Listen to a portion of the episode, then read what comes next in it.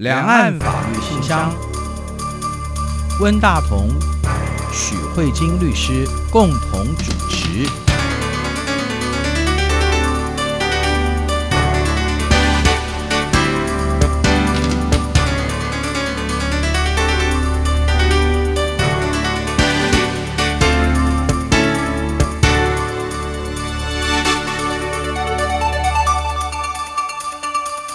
各位听众好，这里是中央广播电台两岸法律信箱，我是文大头。听众朋友，大家好，我是许慧金许律师。许律师，关于武汉肺炎，我想台湾的这个防疫过去这一年来算是相当的成功的哈。不过，我想在全世界其他的国家，尤其是欧美，疫情还是相当的严重哈。那所以，我们政府的主管机关也是意识到这样的一个问题，那尤其认为到了。冬天以后，这个肺炎的传染的可能性又会更高，所以在十一月的时候就已经宣布了这个呃所谓的呃叫做什么秋冬防疫专案，对对对，然后有一些比过去稍微更严格一点的一些规划。那在这些限制当中，尤其是牵涉到一些从其他的国家回国的一些民众，那么有一些限制性的管制嘛，比如说他要检附核酸阴性的报告。呃，就是三天前要减负这样的一个报告哈。像我有个朋友，他去大陆的一段时间，最近刚好要准备回来，他就说他要买机票之前三天，他就要得到那个报告。然后，所以比以前要要要稍微更严格一点啊。关于这个，其实有蛮多不同的讨论的哈。像我就听人家说，那你得到一个阴性的报告之后，你回来要不要再隔离十四天？有人就觉得没有必要，因为你已经阴性了嘛。那你说，那我怕你是伪阴性，所以我要隔离你十四天。嗯、那有人的讲法就是说，那既然是这样的，那你根本就不用那个嘛，对，不用减负，反正你十四天反正回来都是要隔离。对对对，反正你隔离十四天，你没有发病就代表你是阴性，你发病就代表你阳性，嗯、反正你这十四天是安全的嘛，嗯，所以他觉得说这两道好像是有点。重复做嗯。哦，所以也也有不同的看法，而且事实上，呃，也有一些人在批评说，我们的宪法规定哈、哦，国民有回国的权利嘛，哈、哦，那所以事实上也有人批评说，防疫的指挥官做这样的限定，其实是所谓的违宪。当然，呃，我们的政府机关说我们没有违宪，哈、哦，这个关于就是这也吵翻了，对对对对对，两方面两方面关于说我是不是有违宪或没有违宪的讨论也蛮蛮有趣的。那有些人就要讲说，是不是违宪应该是那个大法官会议来判定的，你每一个人怎么可以指责对方违宪？然后又是等于就是用吵架了，不是在大法官会议处理，啊、嗯，觉得还挺好玩的。所以关于这部分，我觉得呃，好像也值得我们在这个两岸法律信箱，其实是跟我们做一些剖析。嗯，我们先来看一下温大哥刚才提到，就是我们的中央流行疫情指挥中心呢，在今年的十一月中旬的时候，有公布了这个防疫专案。嗯哼，其实我们仔细等下看一下，你就会发现或多或少都跟人民的自由权利有一些影响。嗯、第一个就是温大哥刚才有提到这个边境检疫措施，嗯、那他就是登机前要减负核酸阴性报告，嗯、但是因为这个手续公布之后啊，你短短七天之内啊，国内有很多不同的。声浪就会认为是过度的限制人民的自由，嗯、所以后来在十一月二十五号的时候，我们的指挥中心呢就改成说，你只要登机前减负报告就好了。嗯但不一定是阴性才能登机，啊、他把这些权利交给航空公司来判断。所以这里面有很多很有趣的地方。我们先来看一下指挥中心，他并没有说我拒绝你上机，他几乎把所有的权利都交给航空公司。然后如果要处罚的话，也是罚航空公司。这个是第一个。那你想想看，这个已经会对人民的权利有一些限制，就是人民会被要求要去做一个。报告，嗯，嗯，然后这个报告会决定你能不能登机，以及你能不能返国。对，然后这可能会涉及到刚才温大哥提到，哎，这是不是对于国民回国返乡的自由权利的限制？嗯、对，徐律师，你谈到这个，我还有一个案例，就是比如说我们家的越南籍的外籍劳工，他其实已经十四年，他年纪已经到了，他其实应该要回去了，嗯、可是呢，因为越南现在。锁国，飞机不飞，所以他就回国遥遥无期。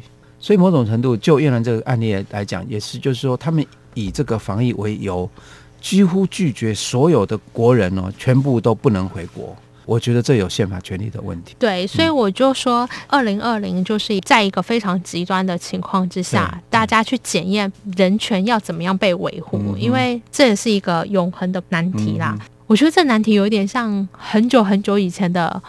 法律讨论就是，只要讲到刑法的案件，就永远会提到那个不知道一八八几年有一条船的故事。嗯、那个船不知道问大家有没有听过？就那一条船，很像少年派的故事，就是那一条船在海上航行。那航行过程中遇到暴风浪，船上的粮食也没了。这六个人还是八个人，只剩下不是我吃你就你吃我。嗯哼，那这时候要决定可不可以杀人？嗯、如果要杀人的话，要杀谁？啊、可不可以杀那个最弱的人？嗯、然后，如果杀那个已经看起来也活不太久的人，那就直接把他杀死好了。嗯、那因为他一个人的死可以救活其他全条船所有的人。嗯、当这一条船回到英国以后，嗯、那那个船长还有其他生还者就立刻去自首，说我们杀了某某某，嗯、然后我们自首。然后这个时候呢，就引起很大的思辨，因为很多人就觉得他们其实杀人是无罪的，嗯、而且他们杀人不是杀最强壮的人，嗯、是杀最弱的人，然后就保全了其他人的性命。嗯、哼那有些人就觉得说，杀人无论如何再怎么过不下去，就是不能杀人。最后你觉得那个英国的法院怎么判断？如果是你，你你支持哪一种？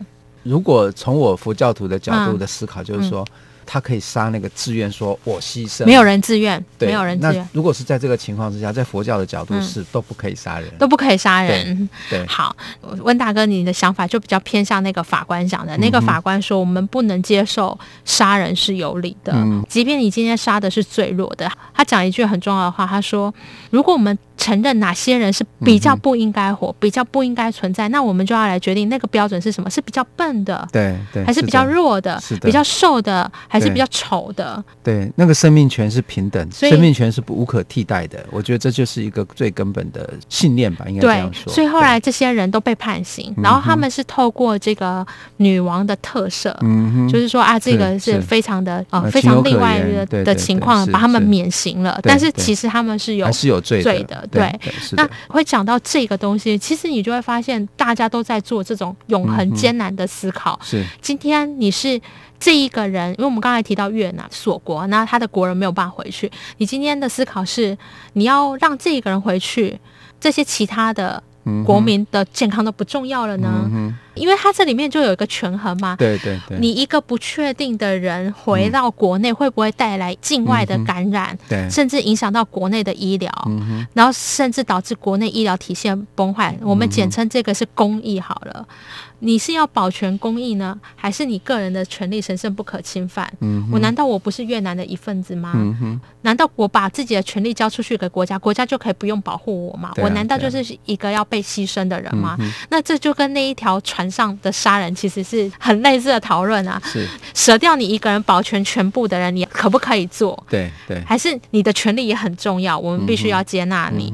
那这个就会产生一个非常重要的一个讨论。嗯、那第二个指挥中心，它在在秋冬的防疫专案里面，他也有提到，就是出入八大类的场所，就是公共场所，包含医疗院所、大众运输，然后或者是一些生活消费、教育场所、娱乐场所、宗教，还有办公室、洽公这些地方，在室内也要戴口罩。对，然后现在差不多都是这样子在实行了。呃，另外还有就是加强医疗院所的应变措施，嗯、比如说要加强通报裁剪啊，嗯、甚至有一些奖励指标等等，你就会发现这些东西都是要求你作为，嗯、哼或不作为，其实都会或多或少对你的自由造成一些。不便啊，或者是困扰等等的这样的情况，嗯、那其中影响最大的地方就是这个边境检疫措施。嗯、其实关于指挥中心的这个边境检疫措施啊，以我自己的同温层来说，其实是很多人批评国民党的立委也是有很多质疑的地方，然后甚至是台全会，嗯哼，他也有相当多的这个质疑。嗯、其实我觉得这些质疑都是好的。嗯，为什么呢？因为这可以避免一个行政专权。我觉得这。不论有没有道理，为什么呢？因为我觉得这是一个好的。当你今天似乎疑似限制国人返乡的时候，嗯、我们的国人立刻好像就踩到一个警钟，对，就是警铃就立刻大响，就想到说，这是不是又回到那个威权时代黑名单的不能回国的情况？其实我觉得这样的社会是健康的。那这个部分，我觉得这个要讨论一下，因为其实依照台湾的法律，嗯、它的入出国移民法的第五条就是这样规定，他说，居住台湾地区设有户籍的国民入出国不需要申请许可。嗯，也就是你可以自由的出去，嗯、自由的回来，嗯、中间没有任何许可的程序。是。好，嗯、那依照这样的状况的话，那可能就会马上出现问题，因为如果我今天是在英国，我要登机前，我要检附核酸阴性报告以后，嗯、我才能登机，不然我不能回国。对，那这样是不是有一种？对，有点违法的感觉。对，是不是好像被许可这样的这个情况是？所以这呢也很无怪乎，就是大家立刻就很敏感。嗯、但是我觉得这里面政府做了一个有点巧妙的权责分配，嗯、不知道这样说有没有很精确？政府他说我没有限制你出来，他是透过责任移转的方式，他是告诉航空公司说，如果你今天要载客回台湾的话，你必须要请旅客减负这些。证明，如果他是不减负，你也让他上飞机，嗯、或者是他减负的，嗯、但是是阳性的，你也让他上飞机。嗯、到最后，指挥中心不是罚那个国民，嗯、哼。他是罚那个航空公司，所以。指挥中心就透过罚航空公司的方式，间接的阻止国民返乡。嗯、人不是他杀的。对，我觉得 他这是。对，他这个有一个很有趣、很吊诡的一个 地方。那这个很吊诡的地方，我觉得也非常值得重视的原因，是因为我们永远要对国家的所有的行政行为保持高度的重视，它可能会一直变换。对，不过这实质上已经造成了。不让国人回国的结果。对对对对，今天指挥中心说我没有拒绝你，是航空公司拒绝载运你。那航空公司就很无辜啊，因为如果载运你，我会被你罚，对对不对？那是不是等于实际上国家背后有一只手在操控你说哪些东西可以进来，哪些东西不能进来？所以这是第一个我觉得很值得讨论的地方。第二个是是不是真的就已经达成这个呃禁止返乡这个部分？嗯因为尤其是我们的入出国移民法，如果已经写到说不需要申请许可，可是我觉得在这一个方面的话，大家很快就会上纲到说，哎，人民有入出国的自由，嗯、还有就是宪法五五八条，我们不能有这种黑名单这些，你是要把这些在海外的这些国人黑名单化嘛，嗯、哼哼就是把他们当做病毒在对待嘛。那这一个部分，我觉得有一个。啊、呃，很大的一个考虑就是说，在疫情期间，公益跟自己个人力量，嗯、它其实是一个永恒的对抗。是，我觉得指挥中心有一个没有讲出来的地方是。嗯他好像也没有直接拒绝说你国人不能回来，嗯、他是说你是国人不能登机，嗯、不能搭着那一个大众的那一班登机回来，嗯、因为这一个可能会载着其他的旅客。嗯、那他们的隔离措施怎么做？有没有按照相关的隔离措施在处理？嗯、你今天如果你没有减负证明，嗯、那或者是你已经呈现阳性反应，但是你确实想要回到台湾。嗯就医的话，但是如果大家没有特别做紧急的分配，或者是一些应变措施的话，啊、那这确实会无助于防疫，你知道吗？对对对，因为我看到有一个新闻是说，有一位台商在非洲，他被确诊了，嗯，他透过通报以后，政府是让他坐专机回来。所以说，他并没有说，因为你确诊了之后，你就不能回国。对，相反的，你可以透过通报、透过联络之后，政府还特别帮你安排让你回来。那他当初的考虑是说，因为非洲那个国家的那个医疗资源比较不足，所以某种程度你可以看到，与其说他是在呃限制人民的宪法权利，比较像的是说他在安排。国人要回来之后的一些应当有的措施，对，对，比较像这样。其实这样的一个概念离我们并没有很远。其实如果大家仔细回想，嗯、因为我们二零二零一整年都在疫情之间度过，对。其实，在二零二零一开始的时候，在台湾就有游轮钻石公主号，对啊，你看，其实他也是一样，他并没有拒绝这些游轮的，嗯、里面也有很多台湾台湾旅客嘛，他并不是说台湾旅客不能上岸，可是其实大家的都在思考如何要让这些旅客下岸，嗯、但是又不影响。它安全，社会也安全，社会也安全。那所以，其实在这个钻石公主号里面就有涉及到，就是怎么样隔离、嗯、送餐怎么样运作，对，那大家怎么样维持大家的身体健康，然后到最后下船的时候。大家要怎么样最用怎么样的安全的方式做隔离，做隔离，然后怎么样到那个隔离的旅馆等等的。所以我觉得在这方面的话，也许可能指挥中心没有讲那么清楚。那也有可能指挥中心没讲那么清楚的原因，是因为他不太确定是一定可以专机，还是要特殊的方式，可能还在想。那如果用指挥中心的流行用语，就是什么什么叫滚动式？嗯，滚动式管理。对的，滚动式管理类似像这样，这确实就是一种且战且走的状况。所以我觉得这一个部分是一个很有趣的讨论，就是说指挥中心并没有直接拒绝，说呃国人不可以返乡。对。但如果今天指挥中心说你一旦检测到阳性，就必须在当地就医，就医到好才能回来。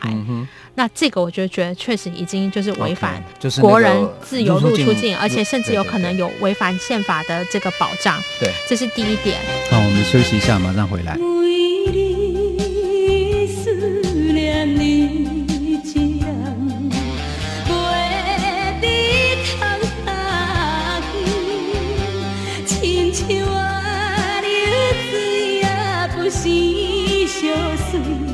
无意义。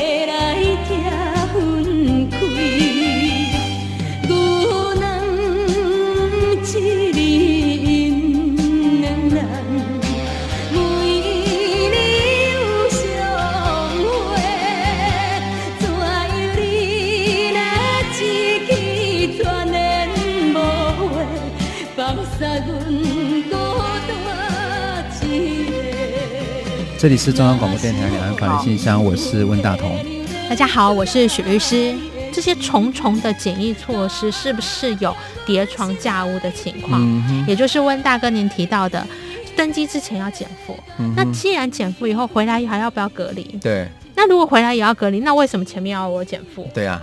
我觉得这个其实对我来说啦，嗯、我觉得这可能比较像是行政的专业，因为我们后来事实上我自己，这是我自己个人觉得，就是说、嗯、宪法跟行政法它其实是一个上位概念，跟具体实施细节的不一样。啊、嗯呃，这有一点像是老板发号指令，嗯、下面总是要有一个企业的集体员工去把老板的理想啊跟指令啊。具体化，总是要有人去做那些苦差事。嗯、那行政法就是负责在做这些苦差事的情况。嗯、那这些负责在做苦差事的人，因为这些工作都非常的细致，嗯、所以呢，他们会有一个专业化的情况。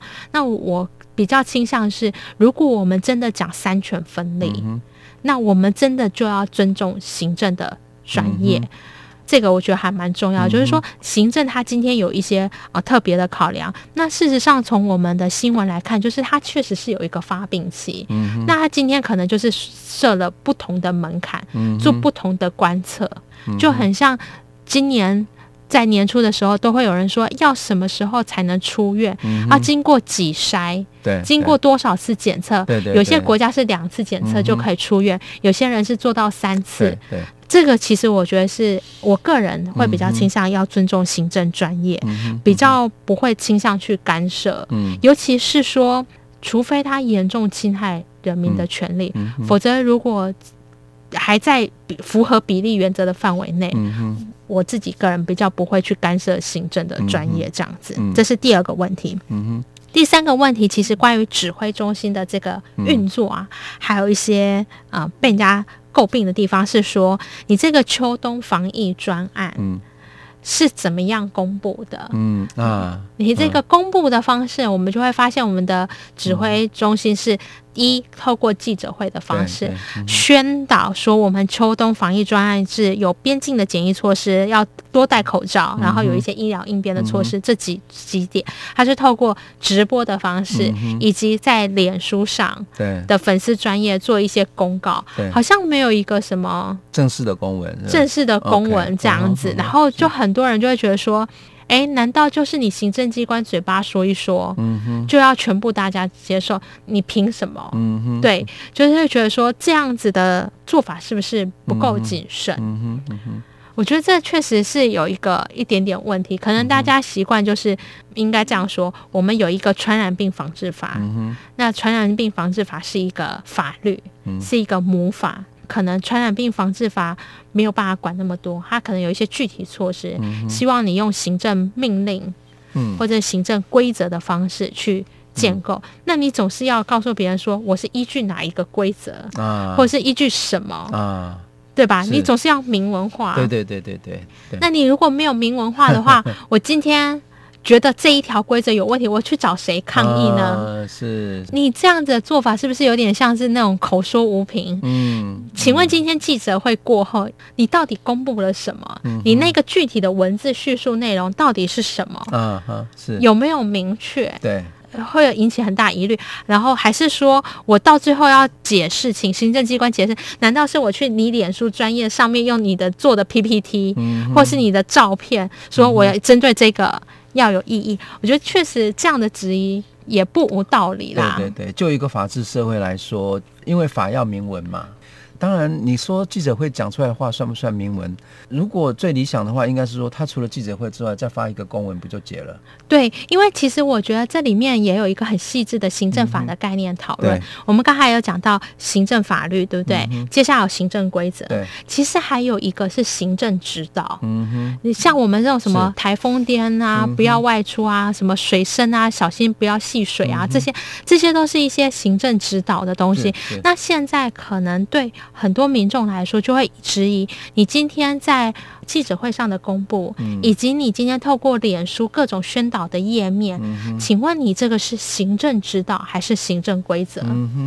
行政指导的意义是什么？行政指导是很像父母亲在告诉你说啊，我们要早睡早起，嗯、但你不早睡早起会怎样吗？嗯、不会怎样，不会怎样。指导就是一种 guidance，对就是说你可以听建议，你不要这样做。对对对对对。但是如果你这样做的话，我好像也没办法拿你怎么样。嗯嗯、这是一个行政指导，行政规则就不是，它就是一个。如果不能做，对，如果无法有规定的话，那就授权行政规则，它就会变成是一个规则，你必须要遵守。它可能也会对你一些权利有一些影响，这样子。所以你今天透过脸书上跟大家讲说，出入公共场合要佩戴口罩，嗯、请问这是行政指导还是行政规则呢？嗯这确实会有一个民众的质疑，确实会有一些对，而且好像会有一些质疑，就是说，像譬如说，就有有些人会说，有一些人他因为没有戴口罩啊，譬如说会被罚钱，那我们的行政机关就出来否认，他说没有，这是一个假消息。呃，你如果不戴口罩，我们是要劝导，那如果劝导不行的话，我才罚。嗯、啊，所以你看，他的资讯变得比较模糊，嗯，就就会让人家有操作的空间。对，哦，这边其实是应该要有发有明文，比较好对对对，比较不会造成这种误会。嗯，而且我觉得还有一个非常重要，嗯、通常如果我们仔细看到，如果是授权的行政规则，嗯哼，就是他会一定会告诉你，第一条一定是说，本规则是根据某一个母法来的。对对对。那你今天如果是透过那种像比较活泼的宣传的方式，嗯嗯、我觉得这里面就会有一个。不清楚，嗯、我不太确定你是依据什么、嗯、要求我做这样的行为。你的法源是什么？你法源是什么？可能就没那么清楚，所以应该是这样说。我觉得在对于行政的管理上面，嗯、我自己是比较没有设限，说一定要依照，嗯、比如说你要写的那种很生硬的文字，嗯、或一长一定制式的公文，一定要这样做。嗯、因为我觉得行政就是便于管理嘛，那、嗯、最重要的东西就是。让大家很清楚法源，所以我觉得没有规定一定要长得很像法条那样才是行政规则。但是问题是我们现在看到指挥中心所发布的这些东西。距离行政规则好像还有一点点落差，就是说他没有告诉你我法院依据是什么，嗯、那我这东西法则是什么？嗯、好像权利义务关系没有那么清楚，就会让别人有一种模糊。请问你这是行政规则呢，还是行政指导？如果你说行政指导，为什么我不照这样做以后，我确实会有会有不利的效果。嗯哼，不论是劝诫之后的开罚，对，那总之我还是被罚了。对对对，对，这个部分我觉得就是在疫情法学里面还是需要再细致的部分，没有一定要这样做。但是如果你想要采取比较新颖的做法，该要有的这些法源基础等等的，其实还是要建构。对，这样民众要抗告啊，还是什么？对，比较有。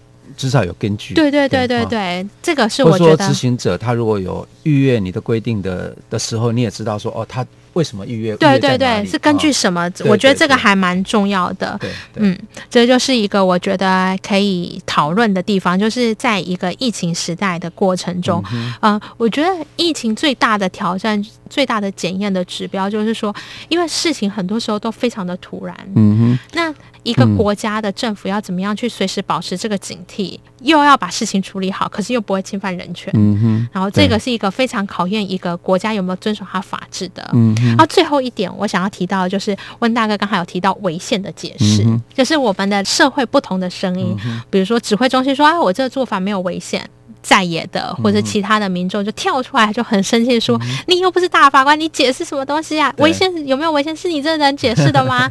然后接下来就很生气的骂指挥中心说：“嗯、你这个是越俎代庖，僭越大法官的身份，嗯、自行说有没有违宪？”好，那这个就比较像吵架。我觉得真正来说，应该是我们所有的法律。政府在处理的时候，还有法官在审理案件的时候，都要先优先做合宪性解释。嗯、也就是呢，宪、啊、法是不是只有拘束法官，也不是只有对大法官有用，宪法是对整个台湾社会的民众跟政府都有用。嗯、所以政府在执行所有的呃行政行为的时候，他内心也要把宪法放在里面，他必须去估量我这个行为。会不会有违宪？他自己要先做自我审查。嗯嗯嗯。好，所以今天指挥中心说，我觉得我这个做法没有违宪。对。他的代表的意思说，我经过我的思考，我这个行政行为，我有思思考宪法的考量，我认为没有违反宪法，意思就代表我认为我这样的做法可能还没有侵害到民众的基本人权。嗯。所以不应该是说他越俎代庖作为这个。他要表达说我其实有考虑过违宪的问题，但是我经过我的思考，我。觉得我没有，对对。那至于说。也许你这样说，别人可能会不见得同意。那如这个部分，比如说我们的立法委员，如果对于这样的做法非常的有意见，嗯、那立法委员可以透过三分之一的这个联署，申请大法官去释宪。那大法官当然他本于他的职权，他就可以去针对这样的一个行政行为，去说，哎，我认为确实违反宪法，嗯、或我觉得没有违反宪法。嗯、所以同样都是违宪这个中文，嗯、可是它是两个不一样的。脉络的意义，每一个行政行为都应该要自己要做出符合宪法精神要求的行政行为。对对，是的。对，那大法官所做的解释是一种监督跟制衡。对，自己解释可能会有自我感觉良好的问题，嗯、所以大法官的违宪的这种的机制是去做一个外部的监督。嗯、所以我觉得这个两个的吵架是有一点。我觉得吵得有点莫名其妙，嗯、一个是内部的审查，嗯、一个是外部的监督。对，我觉得这个是看这个、嗯、这样的一个吵架，也是觉得还蛮可爱的。呃、除此之外，我我想谈一个很多国家。对武汉肺炎的处置其实是不太一样的。嗯，这当中其实包含着对武汉肺炎这个病它的判定。嗯啊，像比如说以前川普认为说它就是一个感冒嘛。嗯啊，所以不必要那么紧张。嗯，那其实很多国家，包含瑞典啊、英国啊，嗯啊，其实都有类似的措施。我听说英国一直到现在，你要出国要住进去英国都没有问题。法国也是。所以我的意思是说。对这个病本身是不是严重到必须要限制人们的行动自由？这个判定其实是不一定的，所以这个也是这个争议产生的一个很大很大的一个背景。对，甚至有些人认为说，很多国家是透过这个东西对去扩张对对对来扩权啊。所以我觉得这这个也是一个在讨论这个话题过程当中，其实一个值得思考的问题啦。也就是说，武汉肺炎是不是？一定要让所有人全部都不要动，或者说，呃，是不是有很多的政府借机扩权？对对对，他本来就很想专制，结果现在终于有找到一个机会。那、嗯、我觉得这个也是民众在这个过程当中不断的提出质疑的一种形式吧。对，嗯、所以我就觉得说，像今天这个指挥中心提出这样的一个秋冬防疫专案，嗯、我觉得台湾社会有很多不同的意见声音。其实我觉得这是好的。最害怕是台湾已经没有任何反对的声音了，因为这个确实像温大哥说到。你怎么看待这一个传染病？然后呢，国家怎么样去应应？国家在这里面有没有偷渡一些他不应该做的事情？我觉得这确实是需要永恒的检讨。而且事实上，你就可以看到我们的指挥中心确实也做了调整。十一月八号说一定要阴性才能登机，经过一个礼拜之后说，哎，减负报告，他让航空公司有更多可以抉择。所以可见，就是让航空公司有更多的抉择，搞不好经过指挥中心反省以后，这是比原本阴性才能登机是对人。民侵害更小的，嗯嗯嗯、那他依照他这个里面可能已经也做了比例原则的衡量，嗯、所以我觉得这是一个可以一直在讨论。你已经觉得阴性已经对人民侵害已经很小，没想到还有一个手段是可以侵害更小的手段。对，好，今天由于时间关系，我们就只能讨论到这边了啊！谢谢许律师，谢谢温大哥，也谢谢各位听众，我们下周再会，拜拜，拜拜。